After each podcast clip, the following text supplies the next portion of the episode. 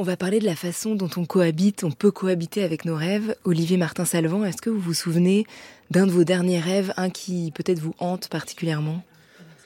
On va dire que moi j'ai du mal à me souvenir de mes rêves et grâce à un ami artiste euh, plasticien qui s'appelle Virgile Novarina, qui est le fils de Valère Novarina pour ceux qui peuvent connaître cet artiste, euh, qui travaille sur ce pour euh, récupérer ses rêves. En fait, il fait un travail, il faut mettre un carnet, je donne un petit conseil, et puis il faut voilà, c'est un travail à faire pour euh, replonger dans ses rêves. Et je suis bien content parce qu'en ce moment ça, ça, ça met du temps, il faut être patient.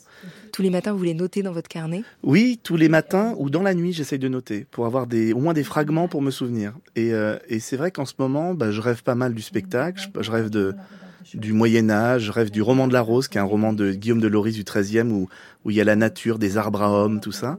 Mais je rêve euh, en ce moment beaucoup à ma fille, qui a 4 ans et demi, qui est un vrai émerveillement. Voilà, je sais qu'il y a des parents qui nous entendent, mais c'est vrai que cet âge-là, le, comment on dit, le sublime 5 ans, ou je sais plus, de magnifique 5, je sais plus quel nom c'est.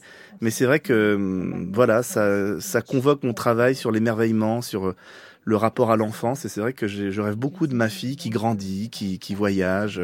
Oui, je, suis, je rêve beaucoup de ma fille. Elle ressemble à, à elle dans, dans la réalité, dans, dans vos rêves? Oui, j'ai du mal à, la, à lui changer de visage. c'est vrai que je crois qu'on grandit, on garde un peu le même visage, mais elle grandit, elle se déploie. Euh, des fois, j'ai peur où elle va, mais il faut que je grandisse aussi moi pour que ma fille euh, aille dans le monde et qu'elle fasse sa vie. Mais je pense que c'est normal. On doit, il faut qu'il faut, faut faire confiance à la vie et puis voilà, elle va grandir dans ce monde euh, et j'essaierai d'être là pour elle toujours. Princess Aïssatou Hassan Bangoura, est-ce que vous, il y a un rêve, euh, un rêve récent qui vous habite encore? Um, yeah. Oui. Uh, most of my dreams are a bit vague, La plupart de mes rêves sont assez vagues, donc c'est un petit peu difficile à expliquer. En général, je les oublie au réveil. Mais j'ai des fragments, des morceaux qui um, restent, uh, et surtout les émotions. La nuit dernière, je crois que j'ai rêvé de uh, moi au lit. J'étais quelque part, je ne sais pas où. Je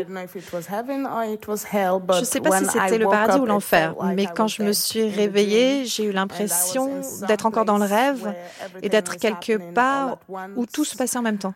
And there will- there was music, Il y avait de la musique, dancing, there were people il y avait de la danse, il y avait des gens que je connaissais et des gens que je ne connaissais pas. um, J'avais l'impression d'être dans un film. Peut-être un peu comme être dans les limbes. of C'était pas tout à fait les confusion enfers, mais il y avait beaucoup de time. And when confusion. Et quand je me suis réveillée, j'avais cette sensation-là qui m'est restée. Après, ce que disait réellement le rêve, ça, je ne m'en souviens pas. Je me souviens alive. Que j'avais l'impression de ne plus être en vie et d'être quelque part. Un endroit qui n'avait pas de nom et où tout se passait en même temps. Et c'était agréable de se réveiller? C'était, it j'étais conf- uh, dans la confusion, j'étais perdue parce que c'était comme si c'était inachevé. Je n'ai pas, je suis pas allée au bout du rêve. Donc je me suis uh, réveillée avec euh, l'impression d'avoir laissé quelque chose en um, cours. J'avais l'impression d'avoir besoin de plus de réponses, peut-être de dormir un petit peu plus longtemps, comme si je cherchais quelque chose dans mon rêve. Je ne sais pas ce que je cherchais, mais je rencontrais différents personnages. C'était presque comme une enquête mystérieuse. Il y avait des indices. Et il y avait des choses qu'il fallait encore que je découvre et que je comprenne. Donc au réveil, j'avais un sentiment euh, d'inachevé. Et cette sensation reste avec moi, elle, elle s'attarde. So it's still a bit confusing. Donc je suis encore un peu perdue.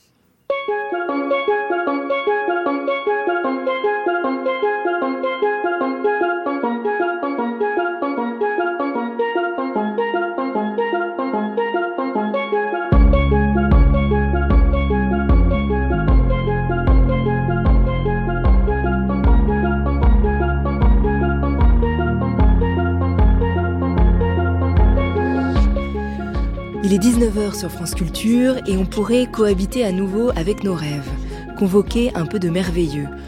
Olivier Martin-Salvant repart au Moyen Âge, nous sauve d'une vision noire et blanc, triste ou cruelle, et nous fait entrer dans la joie d'un imaginaire qui a des centaines d'années, puissant et coloré. Le spectacle s'appelle Péplum médiéval. Au centre, un château fort de 6 mètres sur 5, comme un immense jouet. Nous sommes dans le rêve d'un enfant qui dure depuis des années. Les personnages qui l'habitent vont se mettre à jouer, à chanter, à danser.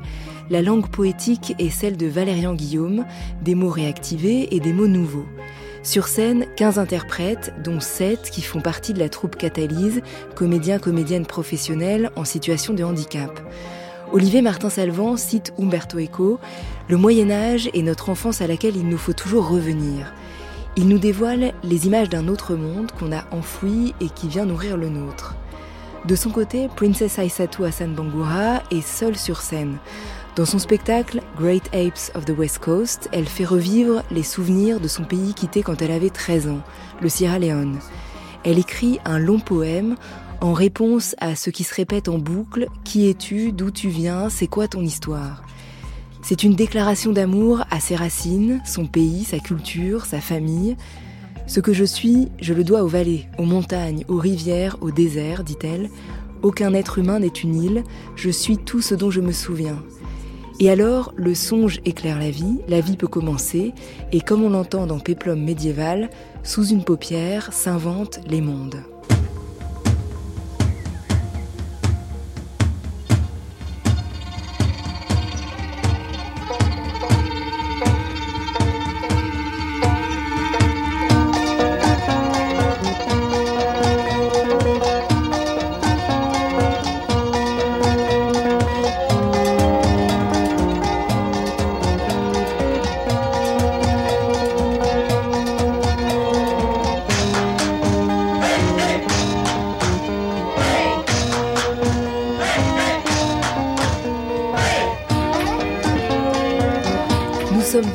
Le metteur en scène et comédien Olivier Martin-Salvant, le spectacle Péplum médiéval part en tournée en France, en Belgique jusqu'au mois de mai, en passant par Anglais, Nantes, Saint-Nazaire, La Rochelle, La Roche-sur-Yon, Le Creusot.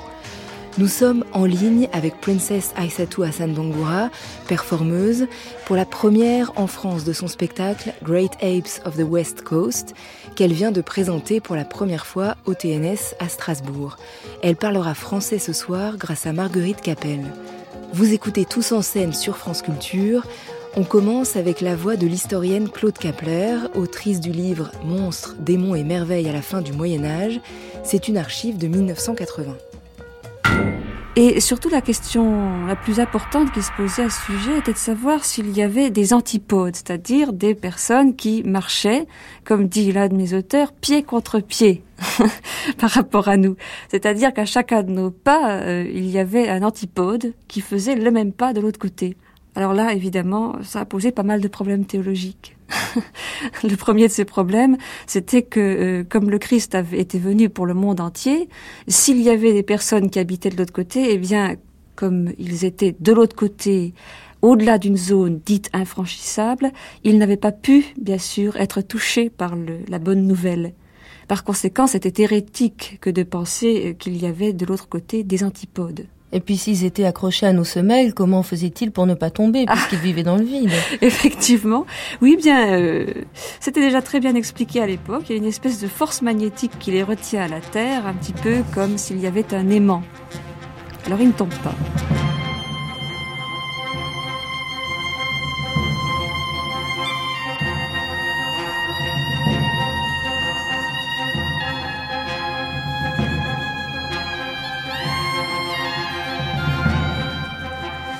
On entendait euh, Claude Kapler parler de l'imaginaire du cosmos au Moyen Âge, Olivier Martin-Salvant, avec cette idée incroyable des antipodes.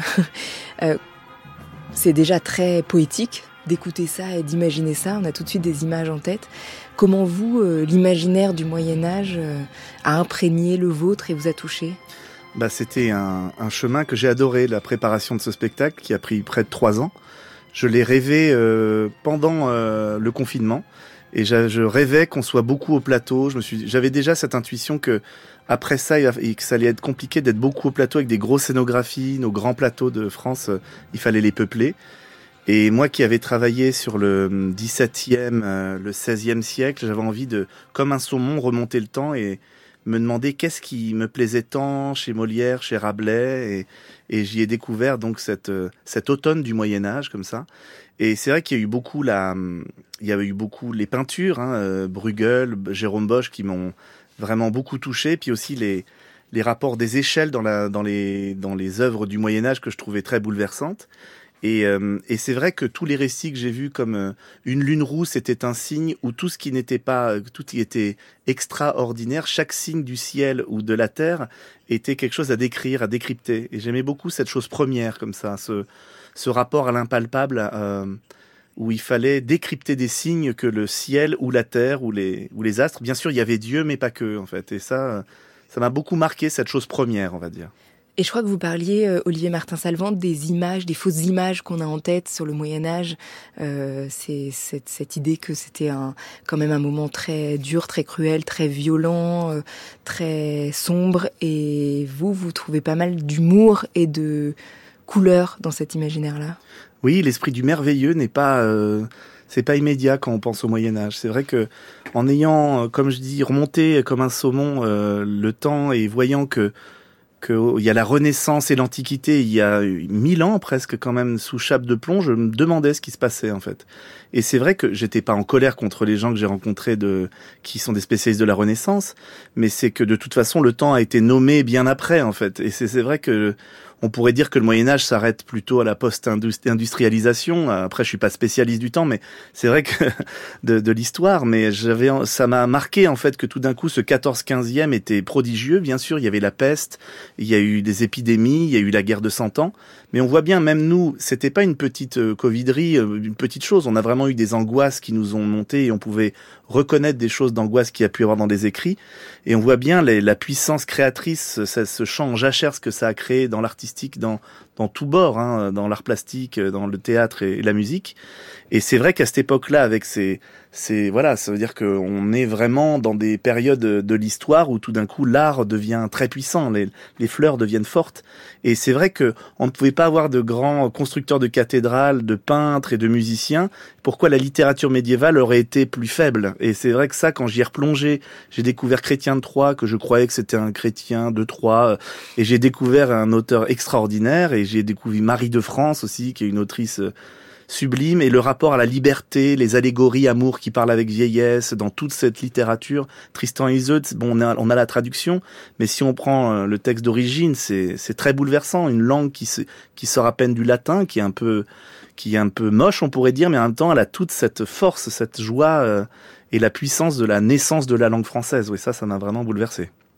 Et comment vous décririez cet humour dont vous parlez et qui vous a touché? Moi, ce qui me plaît beaucoup, c'est le, paillard et l'érudit. Alors, je suis pas, un, je me claque pas les cuisses en me disant, voilà, moi, c'est ça qui me fait rire. Mais par exemple, quand j'étais plus jeune, on me disait que j'étais rablaisien. Je le prenais un peu mal parce que je croyais que c'était parce que j'étais gros et que je mangeais beaucoup et que je rigolais fort. Et en fait, j'ai découvert que c'était l'esprit humaniste, la pensée humaniste, et j'ai découvert euh, l'esprit du merveilleux, euh, oui, le rapport à la nature et aux hommes, et, et l'humour. En fait, je sais pas si les auditeurs ou vous, vous avez vécu euh, dans les années 80 déjà, dans la campagne, ou 90. C'est, c'était il y a pas si longtemps, en fait, que les gens étaient très en communauté, et puis que, que à table, on pouvait parler de choses vraiment euh, spirituelles, même de de même d'intellectuel et de rire à des choses très simples en fait. On retrouve beaucoup ça en Belgique. Moi, quand j'y vais, je, je trouve que l'humour belge ou, au Canada aussi, euh, au Québec, il y a quelque chose de qui a été préservé de cette chose-là. Je dis pas qu'il y a plus ça en France, mais j'y trouve la complexité de l'humour en fait qui aujourd'hui on voilà on ne peut pas rire de tout toutes ces questions là où on essaye de de mettre dans une case l'humour le rire. Et euh, et je trouve que c'est tellement plus grand en fait. Euh, on a parlé de rire de résistance le rire médecin Rabelais euh, euh, et c'est vrai que le, le rire peut ouvrir la, la la carapace et être touché par la poésie et par la beauté du monde.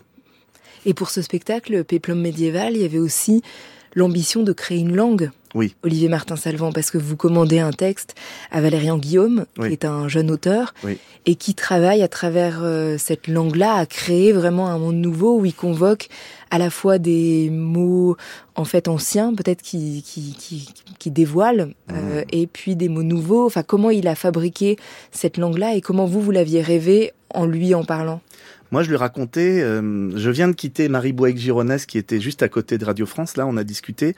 Et elle a vu le spectacle, elle a été très, très touchée. Et elle veut qu'on fasse des choses avec le CNRS, qui est la directrice des recherches du CNRS, spécialiste des mystères. Elle a sorti un livre très beau, j'en parle si je peux, Les mystères de romans, euh, dans l'édition E-H-E-S-S. Et euh, elle, elle est spécialiste des mystères. Et elle m'a dit, c'est vraiment typiquement ce que tu as fait de la pluridisciplinarité, les mystères. euh, bon, on connaît les comédies ballets un peu plus au XVIIe siècle parce que c'était vraiment les ancêtres de la comédie musicale. Et les mystères, pareil, on se dit, c'était huit heures de spectacle, ça durait des plombes, tout ça.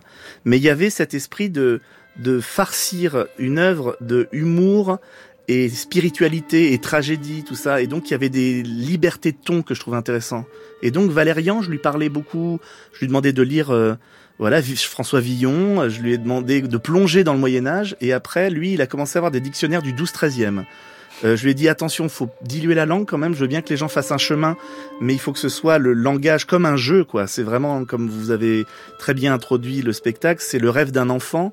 Donc, euh, je j'entends Princesse qui est à 13 ans par euh, euh, de son pays et, euh, et c'est vrai que nous on se dit que ce jeune homme est un enfant de 13 ans qui est entre le virage entre l'enfance et l'adolescence. Et donc il a des pulsions de d'une farce moyenâgeuse que Valérian a écrite qui a des pulsions sexuelles, les bruits de jeu, c'est-à-dire c'est comme des petits jeux vidéo et la puissance d'une langue à inventer comme si quand on est jeune, je sais pas si vous vous souvenez, c'était il y a pas si longtemps, mais à 13 ans, on se pose la question du langage frontalement en fait. On se demande mais pourquoi euh, onction près dans une langue ça veut dire cheval quoi. C'est c'est ça que qui me qui me fascine. Et c'est vrai que c'est ce rapport au jeu et je l'ai ouvert à ce jeune auteur dans la commande d'écriture que je lui ai faite de travailler sur euh, inventer un monde comme tous les créateurs comme Cléda Petit-Pierre euh, et tous les créateurs du spectacle. J'aurais demandé de faire une œuvre contemporaine sur la rêverie de notre Moyen Âge. Alors on va écouter un, un petit extrait de Péplum médiéval. Mmh. Et donc euh, on est euh, dans l'imaginaire de ce jeune enfant qui rêve, on est coincé en quelque sorte dans son rêve avec les créatures qui le peuplent puisque la nuit a disparu et qu'il ne peut plus se réveiller. Le roi reviendra au domaine pour mourir. La nuit sera mauve. L'enfant blanc sautera au bout de son rêve. Le vent, la rosée, les ondes, les étoiles. Je ravale si bas mon langage, l'heure n'est plus au discours. Mirez ça, une farce se prépare. Première annonce. Farce de Cyruline Paul Copier, feu notre reine, la farce de la nuit.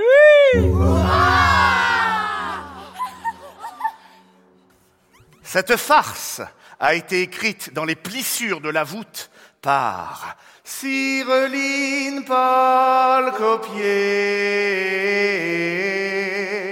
Notre reine, avant de mourir, lorsque la nuit nous a quittés pour tenter de nous consoler. Mais ne pleurez pas déjà, c'est théâtre. Tous ceux que vous voyez ci devant en ont été les humbles artisans. Séant, séant, l'actrice qui joue la nuit entre en son rôle. Mireille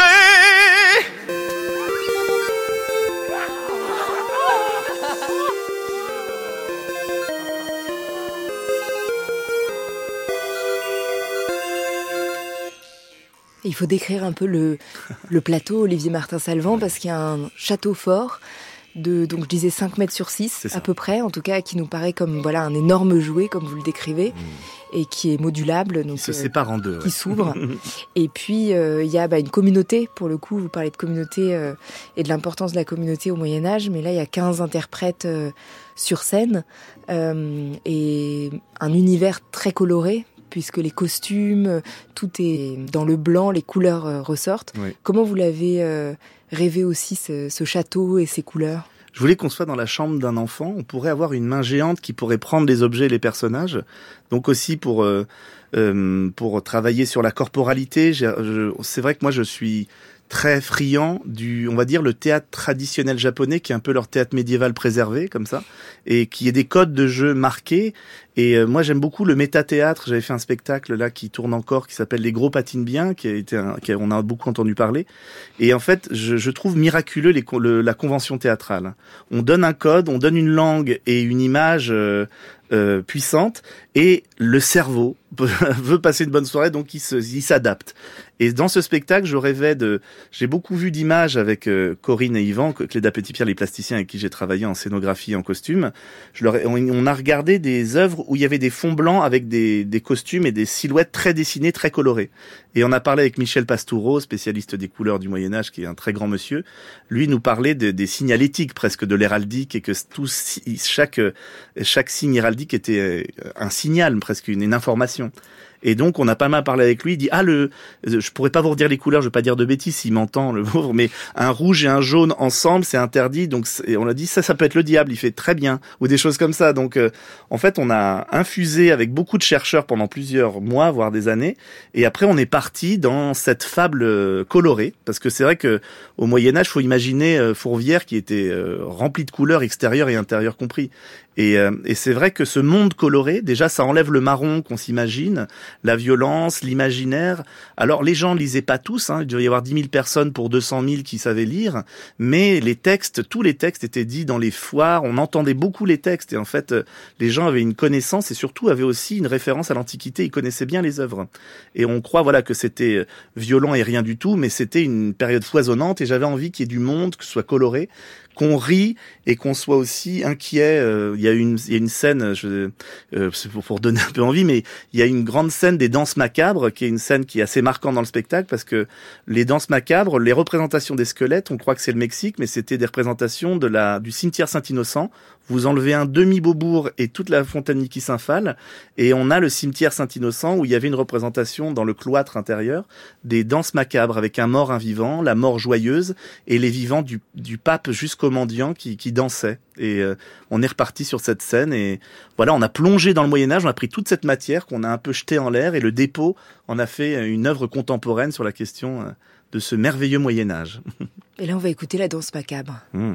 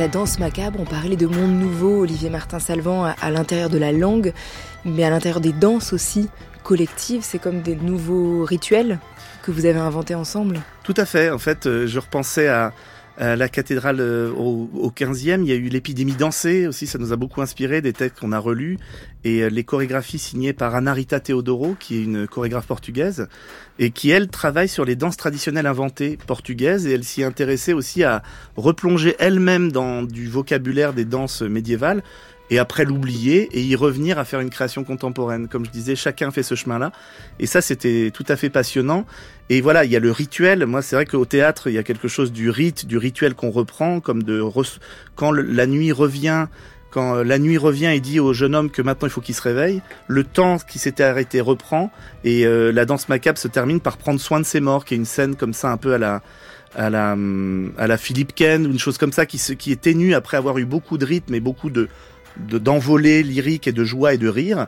Il y a quelque chose comme ça un peu plus déstabilisant ou euh, voilà. Euh, moi j'aime beaucoup un artiste s'appelle Christophe Martaler qui est un metteur en scène euh, suisse-allemand et qui travaille comme ça sur des focus où on est 15 avec trois techniciens donc on est 18 sur un énorme espace de jeu. Et en fait on a la focale c'est pas comme au cinéma c'est tout est ouvert. Et donc il y a des moments où je donne on donne euh, le regard où il faut regarder une scénette. Mais en fait ce qui est génial au théâtre quand même c'est qu'on peut tout regarder et il y, y en a pour tout le monde. Il y en a qui vont se servir d'orange sur l'établi et d'autres qui vont préférer euh, prendre toutes ces petites noisettes. Donc euh, on laisse ouvert tout en donnant des signes où il faut regarder mais c'est ça la magie, on est un peu imbattable au théâtre, c'est que la focale est ouverte à 100%. Et sur ces 18 personnes qui sont sur scène, euh, 7 des interprètes sont des interprètes de la troupe Catalyse, Oui. donc des comédiens, comédiennes professionnels euh, en situation de handicap qui travaillent depuis des années ensemble avec plusieurs metteurs en scène. Euh, et vous dites, ils sont imbattables sur le Moyen Âge. Ça veut dire quoi? Oui, alors c'est Madeleine Loire qui m'avait dit ça. Alors moi j'étais un peu inquiet de ça. Je dis pourquoi être imbattable sur le Moyen Âge? Et en fait, euh, j'ai compris quand elle m'a dit ça qu'en fait ils avaient un rapport à l'immédiateté, à la, euh, à, à, à l'enfance euh, imbattable. C'est-à-dire que on leur parle. Par exemple, à un moment j'ai fait travailler des artistes sur les diables, je, et je voyais que les interprètes avec qui je travaillais travaillaient sur le corps et on voyait que ça cherchait. Et eux, euh, la troupe catalyse, je leur demande, je leur dis de travailler un diable, et là tout d'un coup leur regard était en feu. Et donc c'est ce rapport à l'imaginaire. Et par exemple quand on leur dit tiens essayez d'être, il y a des fantômes qui arrivent, tout d'un coup ils convoquent très vite en eux et euh, c'est comme s'ils n'avaient pas de filtre. Alors c'est pas parce que c'est pas parce qu'ils sont des artistes en situation de handicap qui sont naïfs, c'est juste qu'ils ont un rapport au monde et à leur et à leur puissance d'artiste qui est qui est imparable. Et moi je les ai rencontrés il y a huit ans et c'est vrai qu'en les voyant j'avais très envie de jouer avec eux. Je me sentais dans les premières étapes tout seul en 2D comme si on quand on jouait avec un enfant, vous voyez, il y a ce rapport au plateau où c'est plus que nécessaire en fait, c'est plus que puissant quoi. Et il a fallu que je trouve des interprètes qui soient compatibles avec eux et que on crée une communauté. Et c'est vrai que moi j'ai pas voulu traiter leur handicap euh, de dire dans le spectacle je suis handicapé euh, ou si je suis en situation de handicap mental, je voulais qu'on soit dans la fiction et qu'en fait, et ça a pris trois ans parce que je voulais qu'ils soient les rôles principaux aussi. Donc en fait, il a fallu rencontrer des interprètes. Le roi, euh, le jeune rêve, le jeune enfant qui rêve est un acteur vraiment. Si vous voulez venir, c'est vraiment un acteur prodigieux. Il commence à faire du cinéma. Euh, Guillaume Droiden. Et euh, voilà, c'est un acteur qui est en situation d'autisme. Il parle assez peu dans la vie et sur scène, il dit des monologues, on tombe par terre. Et, et lui, à chaque fois, me dit, mais c'est bien le théâtre, c'est là où je me sens le mieux pour parler au monde. Donc euh, il y a une dame à Toulon qui nous a dit c'est fort le théâtre quand même. Alors j'arrête, je fais une grande, vous voyez, j'arrête, je défends le théâtre vivant. Hein. Mais euh, c'est vrai que c'est fort le théâtre parce que en une minute de scène, vous, vous, ça vaut mille heures de débat sur la question de l'inclusion. Et ça, je trouve ça génial. En fait, je trouve ça puissant. Et c'est vrai que des fois, il y a des gens qui peuvent passer à côté de cette information et voir le spectacle. Et surtout, ils voient des corps et des visages et des voix, comme vous avez pu entendre dans les extraits, où tout d'un coup, ça interpelle et c'est des, c'est vrai qu'on parle de l'inclusion de tout, mais souvent la question du handicap au plateau, c'est souvent il faut traiter la question du handicap et ils parlent de leurs symptômes. Mais moi, je préfère en fait qu'ils jouent un roi et on se dit oh Lyon, ce roi, il est petit, c'est marrant, il a il a des yeux comme ça ou comme ça. euh. Et puis j'ai pris aussi des interprètes qui avaient des corps particuliers. Moi, je suis j'ai un physique de j'ai un physique d'agriculteur et c'est vrai que quand j'arrive des fois dans des théâtres, on me dit tu pourrais aller prendre les caisses? Et je fais non non, je, je, je suis le metteur en scène. Alors ça me blessait maintenant plus du tout. J'adore en fait. Je me dis bon c'est des représentations physiques qu'il faut qu'on arrive à, à, irriguer sur nos plateaux et je trouve que c'est important. Ouais. On va écouter la voix de, justement de Madeleine Loirne, mmh. euh, donc euh, qui travaille avec euh, la troupe Catalyse. à l'époque, on est en 1999 et c'est le moment du spectacle qui s'appelle Le jeu du songe, à partir du songe d'une idée d'été de Shakespeare. Je me suis retrouvée sur les questions justement qu'on peut se poser vis-à-vis -vis des personnes handicapées, c'est-à-dire qu'est-ce qu'ils entendent, qu'est-ce qu'ils comprennent, qu'est-ce qu'ils voient, et comment nous, on peut voir ou comprendre, et comment est-ce qu'on on, on, les interprète, comme eux nous traduisent. Enfin, cette réversibilité des choses, elle est, elle est au centre même du travail et, du songe, puisque André Markovitch a traduit souvent, euh, il disait justement en traduisant, euh, il y a une, réplique qui dit euh, Tu es traduit, Popotin, tu es traduit, et en parlant de l'acteur qui est transformé. Et ça, je crois que c'est réellement ce passage, cette, cette histoire de Carrefour qui est absolument saisissante de cette frontière poreuse dont on, on ne sait pas trop où elle agit et, de quelle façon.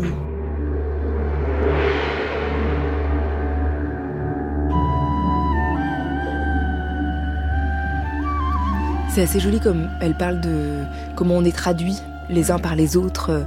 Euh, Est-ce que la, rencontre entre euh, vous et les comédiens de, Catalyse a, modifié des choses par rapport à ce que vous aviez imaginé vous de, ce péplum médiéval? De quelle façon ça a imprégné euh, différemment peut-être euh, du ah bah, début à la fin Ça c'est sûr, toute l'équipe a été très impactée en fait. C'est leur rapport à, comme je disais, j'essaye de le dire un peu mieux que ça, mais c'est leur imaginaire et leur rapport à, à leur vie intérieure. C'est-à-dire de se laisser regarder et d'être dans son... Parce qu'à un moment je leur disais, il faut être dans une scène là de vie où vous faites votre vie, où voilà, vous vous laissez regarder. Et c'est difficile pour un interprète, tout interprète, de, de se laisser regarder en scène. Et eux, en fait, il n'y a pas de souci pour ça. En fait, ils acceptent cette chose-là. C'est-à-dire que, en plus, ce qui est assez beau, c'est que eux les saluent, ils sont bouleversés en fait de venir là et de saluer, ils arrivent pas à se tenir. je sais pas comment dire. Et ça, je trouve que c'est des signes assez beaux en fait. Ce code d'être là face et de faire le truc. Moi, des fois, je me pose des questions sur cette question du salut. Pourquoi on fait ce truc-là? Je pense que s'il y avait des extraterrestres qui arriveraient, ils feraient. Mais qu'est-ce que c'est que ces gens qui font le même geste euh, presque à une minute près et après il y a des gens qui tapent dans des mains et d'autres qui se penchent? Et c'est vrai que c'est un peu euh, absurde.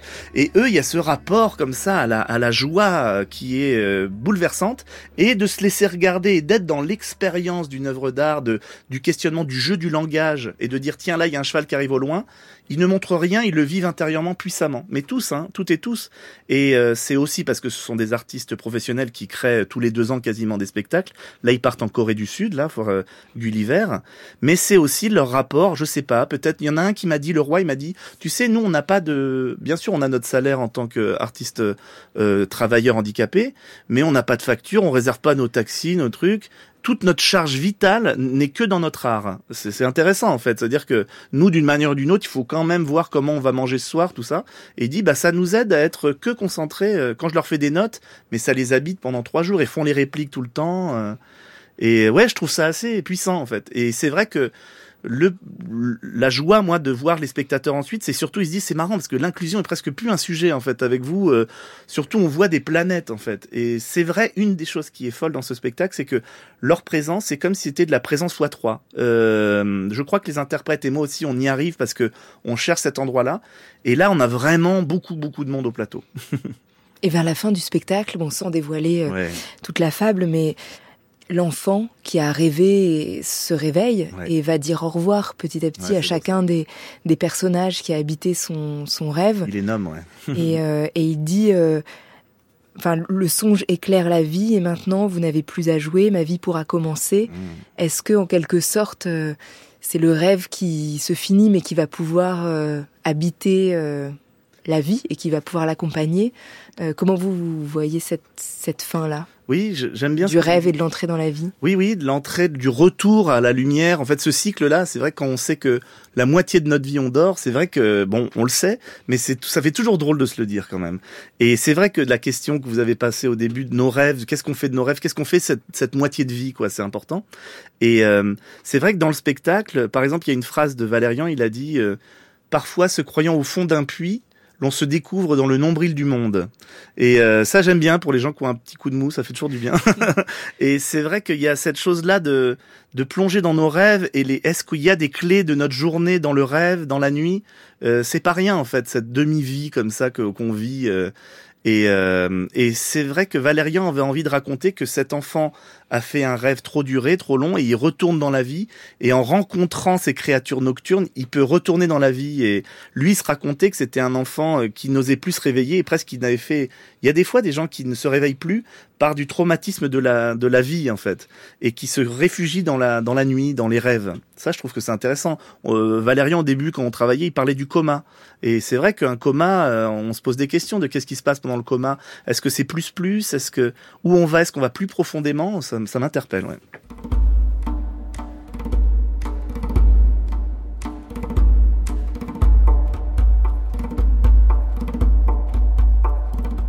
Vous écoutez Tous en scène sur France Culture. Nous sommes exactement entre le merveilleux et la réalité, entre le soleil et la lune, le rêve et le réveil. Nous sommes avec le metteur en scène et comédien Olivier Martin-Salvant et la performeuse Princess Aïssatou Hassan Bangoura. Et nous écoutons Le soleil noir de Barbara par Angélique Kidjo.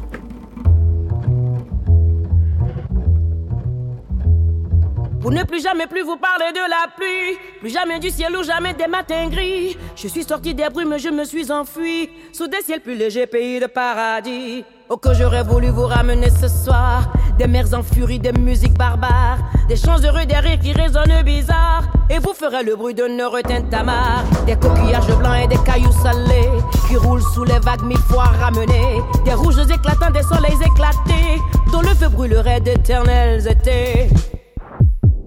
Mais j'ai tout essayé, j'ai fait semblant de croire. Et je reviens de loin, et mon soleil est noir. Mais j'ai tout essayé, vous pouvez me croire. Je reviens fatigué, et j'ai le désespoir.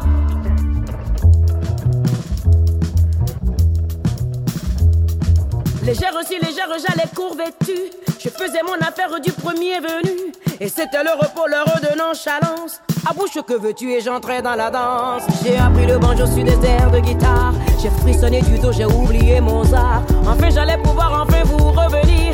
Avec les langues vagues de souvenirs. Et j'étais l'ouragan et la rage de vivre. Et j'étais le torrent et la force de vivre. J'ai aimé, j'ai brûlé, rattrapé mon retard. Que la vie était belle et folle, mon histoire. Mais la terre s'est ouverte là-bas, quelque part. Mais la terre s'est ouverte et le soleil est noir. Des hommes sont murés tout là-bas, quelque part. Les hommes sont murés et c'est le désespoir.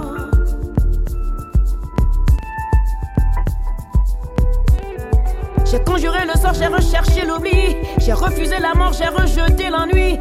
Et j'ai serré les poings pour m'ordonner de croire que la vie était belle, fascinant le hasard. Qui me menait ici, ailleurs ou autre part. Où la fleur était rouge, où le sable était blond. Où le bruit de la mer était une chanson. Oui, le bruit de la mer était une chanson. Mais un enfant est mort là-bas quelque part. Soleil est noir. J'entends le glas qui sonne tout là-bas quelque part. J'entends le glas sonner et c'est le désespoir.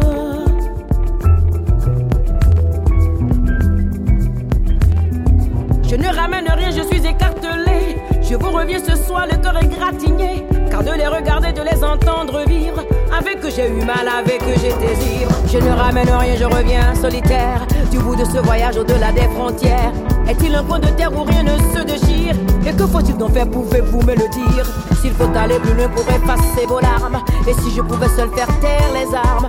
Je jure que demain je reprends l'aventure. Pour que cesse à jamais toute cette déchirure.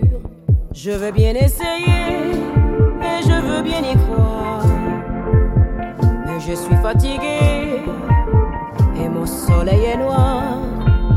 Pardon de vous le dire, mais je reviens ce soir. Le cœur est gratigné et j'ai le désespoir. Le cœur est gratigné et j'ai le désespoir.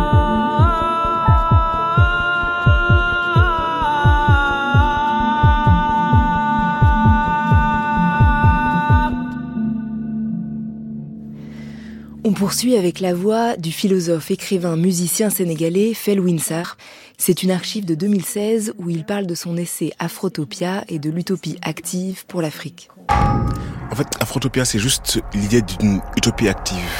Euh, les sociétés se renouvellent depuis la nuit des temps, mais elles se renouvellent surtout lorsqu'elles se pensent dans ce que j'appelle les forges de l'imaginaire et qu'elles se projettent et qu'elles euh, trouvent en leur sein des espaces du réel à faire advenir. Donc l'idée, c'est de dire, voilà, on peut être emprisonné par un présent qui nous semble difficile, chaotique, mais fondamentalement, on n'est pas obligé de résumer l'espace de la vie aux données que j'appelle immanentes. Lorsque le réel n'est pas satisfaisant, on peut trouver une brèche dans le réel. Et cette brèche, c'est d'envisager, c'est de projeter dans un espace à venir, donc la société que l'on veut faire advenir, et œuvrer au temps présent pour la faire advenir. Donc c'est loin d'être une douce rêverie. Rien de grand ne s'est fait sans un rêve actif.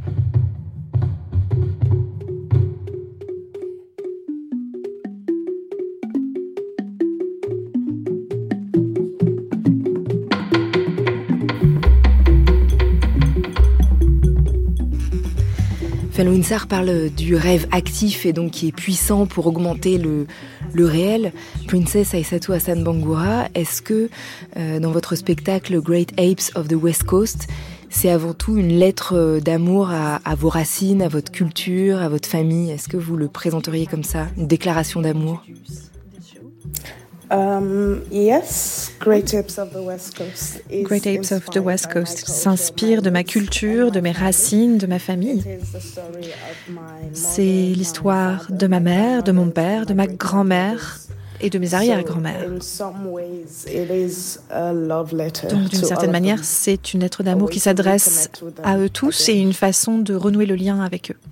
Dans ce spectacle, euh, donc vous êtes seul sur scène et vous retracez l'histoire finalement de bah, votre naissance, parce qu'à un moment il y a vraiment euh, votre naissance que vous rejouez, mais surtout de votre enfance euh, au Sierra Leone avant que vous arriviez à 13 ans aux Pays-Bas avec votre famille.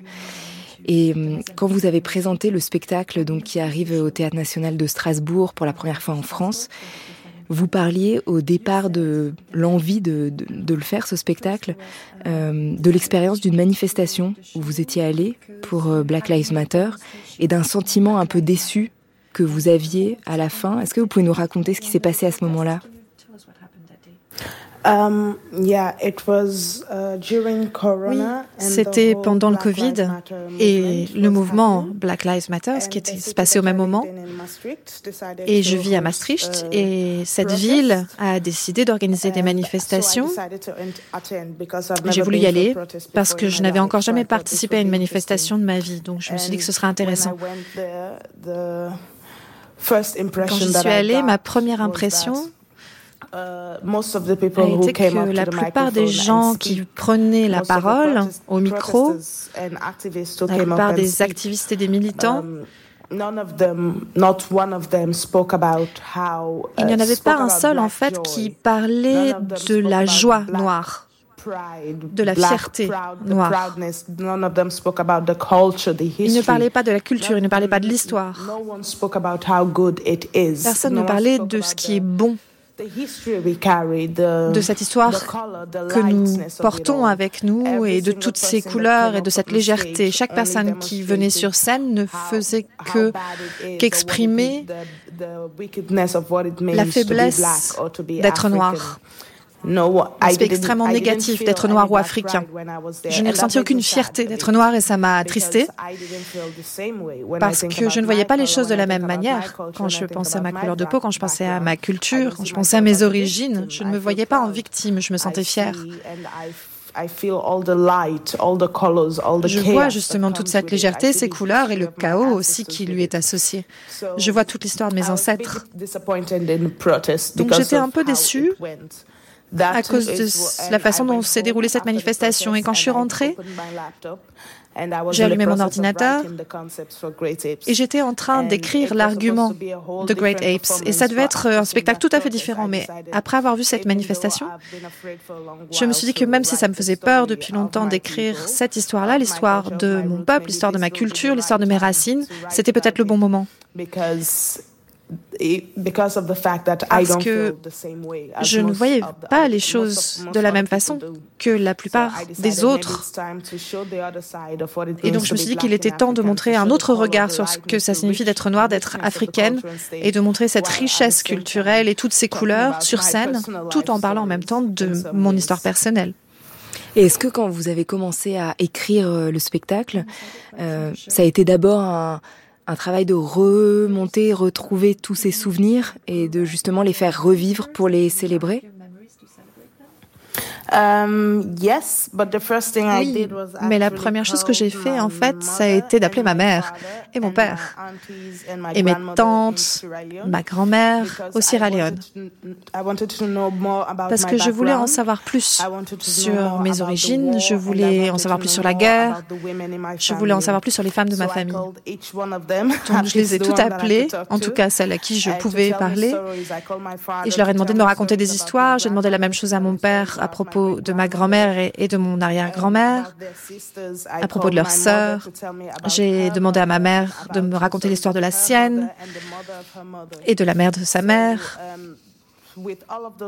Et avec tous ces récits, il y a eu des histoires tellement inspirantes que j'ai décidé d'écrire à partir de ces femmes de ma famille. C'était elle ma source d'inspiration quand j'ai commencé à écrire. Et pendant le processus d'écriture, j'ai eu l'impression de renouer le lien avec elle en apportant mon propre point de vue et ma propre vie dans l'histoire. Et vous, vous êtes arrivé euh, quand vous aviez 13 ans du Sierra Leone euh, aux Pays-Bas. Vous êtes né euh, pendant la guerre civile en 1996 et, vous en parlez dans le spectacle. Qu'est-ce qu'il a fallu apprendre et désapprendre quand vous arrivez à 13 ans? Um, well, I had to learn how to speak Dutch. J'ai dû apprendre à parler hollandais. Ça, c'est la première chose qu'il a fallu que j'apprenne. And um, it's a certain way of being, like a C'est une certaine of façon d'être, une façon de vivre à l'occidental qui me donnait l'impression qu'il fallait que je change de façon de m'habiller, de façon de penser. Where I am from, Par exemple, là um, d'où je viens, time- time exists, but at the le temps existe, mais en même temps, non. So if we have events, Quand on a des say- événements, say, oh, the event starts at 2 o'clock, but on peut dire, bon, ça commence à everybody's going to be 14h, there mais on 4 sait que tout le monde 6 sera là à o'clock. 16h, voire à If you make an 18h. appointment with Si vous prenez rendez-vous avec quelqu'un au Sierra Leone at 1 o'clock, et que le rendez-vous est à appointment 13h, is vous savez que ça 3 ne commencera pas avant 15h. It doesn't matter. Uh, Et ça n'a pas d'importance. thought that. It doesn't matter what time someone Et petite, on m'avait appris que ça n'avait pas up. d'importance du moment que la So personne se présentait au rendez-vous, qu'il when I valait mieux arriver tard que jamais. Quand je suis arrivée ici, je me suis rendu important compte que le temps était extrêmement important be ici et que tout devait être à l'heure, que at tout devait être fait à une certaine heure et obéir à une forme de structure. Donc j'ai dû apprendre à m'adapter à cette façon d'être et à cette façon de penser. Je le fais encore. 14 years now, Ça fait still 14 ans maintenant, mais je suis toujours en retard dans tout ce que je fais. Uh, so that was one of the things that, C'est une des choses que j'ai dû désapprendre et And, réapprendre que le uh, temps existe et important- qu'être à l'heure, en fait, c'est important en Europe. And yeah, I also I don't know. People keep to them to themselves a little bit more. Les gens sont aussi un peu plus sur leur quant à Um, soi ici. Alors que là-bas, votre voisin, c'est comme votre famille. Ici, personne ne parle à son voisin. Ça aussi, c'était nouveau. Et c'était très bizarre d'avoir des voisins et de ne jamais se croiser et de ne même pas se saluer. Là um, où j'ai yeah, you grandi, Je me souviens que nos voisins étaient comme des membres de notre famille, les enfants des voisins étaient comme les nôtres et que quand on faisait à manger, il y avait toujours une assiette supplémentaire pour le voisin d'à côté. Ce sont des toutes petites choses, mais ce sont des façons d'être et aussi des façons de traiter les autres êtres humains. Et j'ai dû désapprendre certaines choses in Europe or what et comprendre in the que ce Netherlands qui structure la vie en Europe ou en tout cas aux Pays-Bas, c'est vraiment très différent. Il y a trois questions euh, au début du spectacle que vous répétez et qui sont répétées euh, autour de vous. Ces questions-là, c'est qui es-tu? Tu viens d'où? C'est quoi ton histoire? Et vous parlez au début des prénoms, des noms et ce qui est contenu à l'intérieur. Est-ce que vous savez ce qui est contenu à l'intérieur de, de votre nom, euh, Princess Aïssatou Well, um, I during creating the performance, Eh bien, um, I was pendant que je talking crée le my spectacle, auntie in Sierra Leone, je discutais avec mes tantes au Sierra Leone my heritage, my background story, and de mon propre passé. Et ma tante m'a dit que mon arrière-grand-mère était way, une sorte de princesse. et que mon arrière-grand-père était un roi, ce qui fait de ma grand-mère une princesse et donc mon père un prince. Et donc je pense que j'ai du sang royal. Et c'est de là que vient ce nom. Mais dans ma culture, les noms sont extrêmement importants. Et mon deuxième prénom, Aïssatou, me vient de ma grand-mère par alliance, um, ma belle-grand-mère. Mon père m'a toujours dit à quel point les noms étaient importants et qu'il fallait toujours dire son nom en entier. Et qu'il fallait toujours aussi que les gens prononcent correctement votre nom, parce que le nom fait partie de votre identité. Votre nom, c'est part une of partie who de you votre are. culture et de qui he vous êtes. Il m'a toujours transmis Apes, cette I idée decided et to quand j'écrivais Great idea Apes, of j'ai names. décidé de creuser cette form idée an des noms identity? et de la façon dont les noms jouent, forment une identité.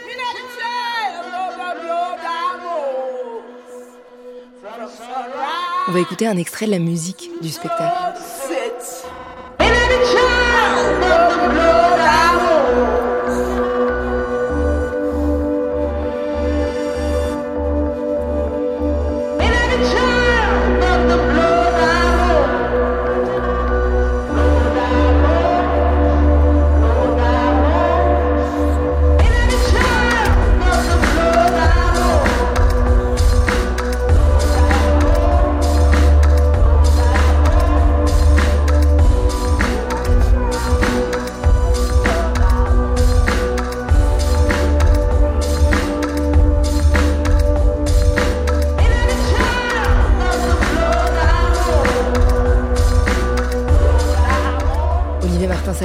Vous, étiez en train de dire, il y a beaucoup de liens entre Princess Aïssatou Hassan Bangoura, ce qu'elle raconte et, ce qu'on vient de dire sur le Moyen Âge, euh, le sens de la communauté, l'importance des noms.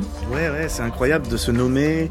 Euh, oui, je trouve qu'il y, a beaucoup de liens. Euh, quand je parlais du Japon, mais aussi il y a l'Afrique. Il y a un livre qui est extraordinaire que je, si vous avez envie de le lire, Le Rhinocéros d'or de François-Xavier Fauvel, et qui parle du Moyen Âge en Afrique aussi, qui est quelque chose qu'on ne connaît moins et, et je recommande de le lire. C'est un très très beau livre, et même à, à Princess, à cette chère princesse à qui on, parle là. Princess euh, Aïssatou Hassan Bangoura, il y a la célébration, là on entendait un extrait euh, du spectacle, la célébration de la nature qui est importante dans le spectacle.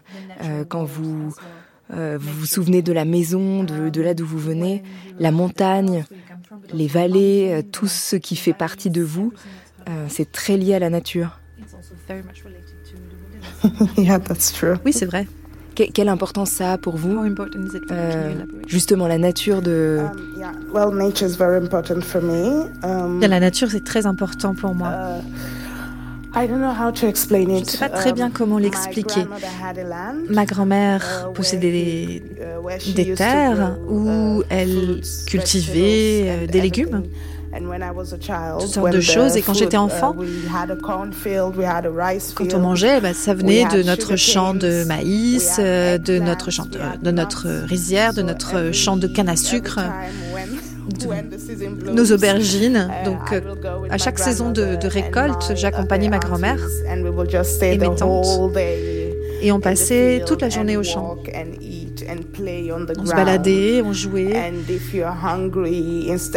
Et quand on avait faim, au lieu d'aller à la boutique acheter quelque chose, on allait simplement se servir sur un arbre. Mon grand-père avait aussi un manguier, alors on passait énormément de temps à cueillir des mangues et à les manger. J'ai passé la moitié de mon enfance à jouer dans la nature. Et quand il pleut, là-bas, on ne rentre pas pour attendre que la pluie cesse. Quand il pleut, on sort et on danse sous la pluie.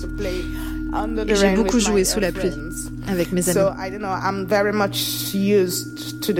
Je suis très habituée à ce rapport à la terre, à être dehors, aux montagnes,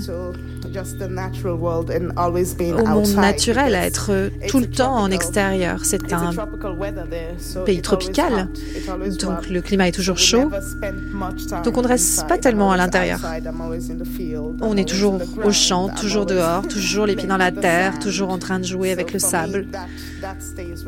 Et c'est quelque chose qui m'est resté et c'est vraiment au cœur de mon identité. Et vous parlez de la terre qui est importante, euh, mais il y a le ciel aussi, parce que sur scène, il y a la lune euh, qui est très présente. Quelle amie elle, elle est pour vous, cette lune-là?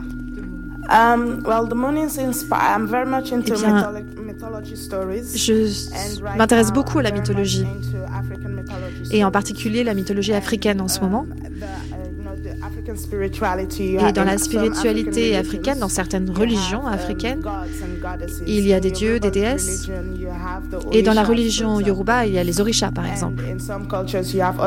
Dans d'autres cultures, ça va être d'autres mythes, d'autres divinités. Um, uh, Et je lisais quelque chose à propos de dieux um, jumeaux, un dieu, une déesse. Et la déesse s'appelle Maou. Et c'est la déesse de la lune. C'est la mère de la renaissance, c'est la mère de tout ce qui pousse, de la transformation. Elle fonctionne avec des cycles et je me sentais très liée à cette représentation du monde. Donc, quand j'écrivais, en écrivant sur ma naissance, j'ai réfléchi à ce que ça signifiait d'être née en pleine guerre. Je suis née en pleine transformation. Dans mon pays, à, un moment où il se passait énormément de choses, où il y avait du changement, un changement profond. Alors quand j'ai lu l'histoire de Maou, j'ai eu vraiment l'impression de me reconnaître dans cette histoire et j'ai voulu faire le lien entre ma naissance et cette déesse et fantasmer que dans la vie réelle, Maou était présente au moment où je suis née. C'est pour ça que j'entretiens un lien étroit avec la Lune et que je voulais une représentation physique de la Lune avec moi sur scène. Une représentation concrète de Maou avec moi sur scène. Est-ce que vos parents ont, ont vu le spectacle, votre famille, et qu'est-ce que ça a provoqué en eux? Yeah, my mother has seen it. My mother Ma mère and l'a my vu. Oui. it. Ma sœur aussi. My father hasn't seen it Mais yet. pas mon père, pas encore. Uh, it just so happens every time Il se trouve que à chaque fois que je joue, il est au Sierra Leone. Il y est en ce moment même. Donc il n'a pas encore eu l'occasion de voir le spectacle, mais on en a parlé. Et votre mère et votre sœur, qu'est-ce que ça a été leur sensation en, en vous voyant incarner votre propre histoire? Um. Elles ont beaucoup aimé, elles étaient très fières. Ma mère était très fière. Elle était très fière que notre histoire soit apportée sur scène et très fière que je me sois inspirée de notre culture. Elle a reconnu beaucoup de choses dans le spectacle. Parce que dans Great Apes, On parle le créole et l'anglais. C'est écrit dans les deux langues. Et le criollo, le crio, c'est notre langue nationale. Et j'ai utilisé des proverbes en crio qu'elle l'a reconnu, donc euh, ça l'a rendue très fière. Voilà ce que je peux dire. De voir sa culture représentée de cette façon. Et là, on est en ligne ensemble, Princess Aïssatou Hassan Bangora, parce que vous êtes blessée, donc vous n'avez pas pu venir jusque jusqu'à notre studio. Est-ce que est-ce que ça va mieux? Est-ce que tout va bien pour jouer à, à Strasbourg? Je I- suis en train de me soigner. Je je suis pas encore I'm tout à fait remise. Je me suis fait mal à la jambe et je suis obligée de rester encore un peu alitée. Mais j'espère aller mieux d'ici quelques semaines. Donc je I'm pense que je serai prête pour Strasbourg. En tout cas, je fais de mon mieux parce qu'il faut absolument que j'y sois et j'ai hâte. Merci beaucoup. Alors bon rétablissement, Princess. Thank you very much.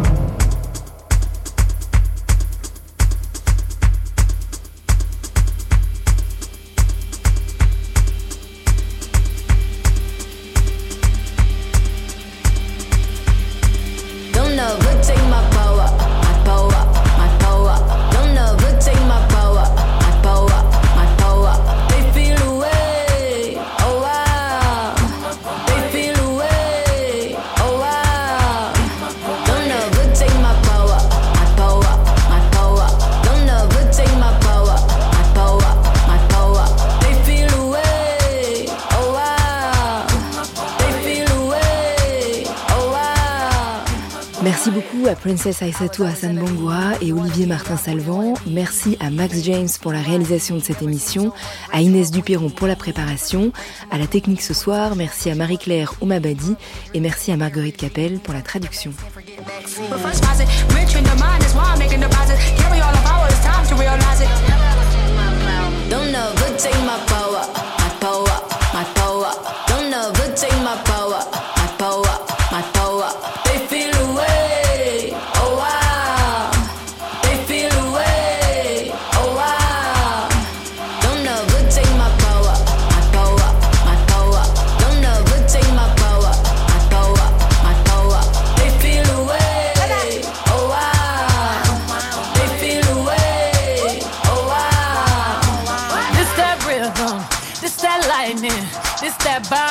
Ain't no perm, this that nappy, this that herb, this that kinfolk, this that skinfolk, this that war, this that bloodline on the front line, ready for war. Where you gonna run?